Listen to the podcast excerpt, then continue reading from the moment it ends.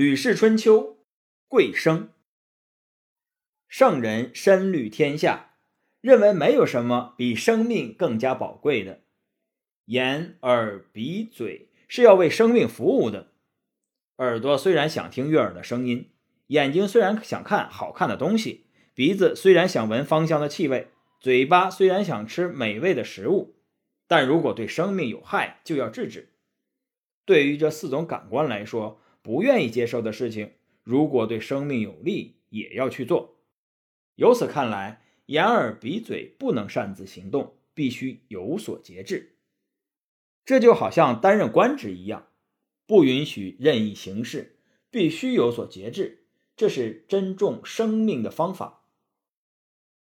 尧要把天下让给自己的师傅子周知府，子周知府回答说：“让我做天子是可以的，虽然是这样，但我正身患忧劳的疾病，需要治疗，没有空余的时间治理天下。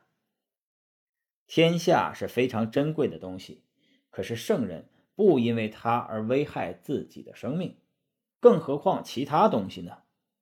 只有不因天下而危害自己生命的人，才可以把天下托付给他。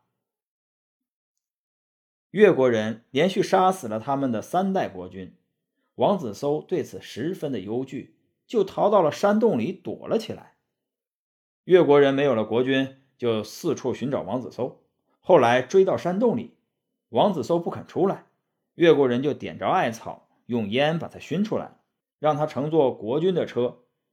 王子搜拽着绳子上车，仰望苍天喊道：“国君呐，难道不可以放过我吗？”王子搜不是厌恶做国君，而是厌恶做国君可能引来的祸患。像王子搜这样的人，可以说是不因为国家而伤害自己生命的人了。这正是越国人要找他。而且让他做国君的原因，鲁国国君听说严和是个有道之人，就派人带着礼物前去致意。严和居住在平民百姓住的地方，穿着粗布的衣裳，正在亲自喂牛。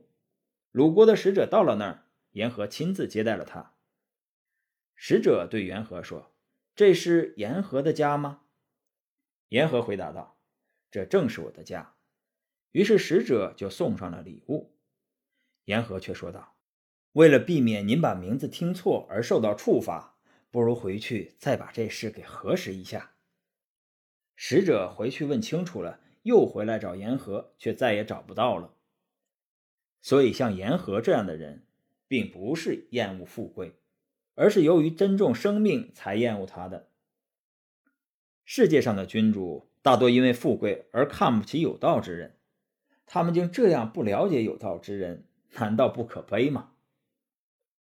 所以说，道的实质是用来保养身体，多余的部分用来治理国家，它的渣子用来治理天下。由此看来，帝王的功业不过是圣人的闲事，而不是用来保全身体、养护生命的方法。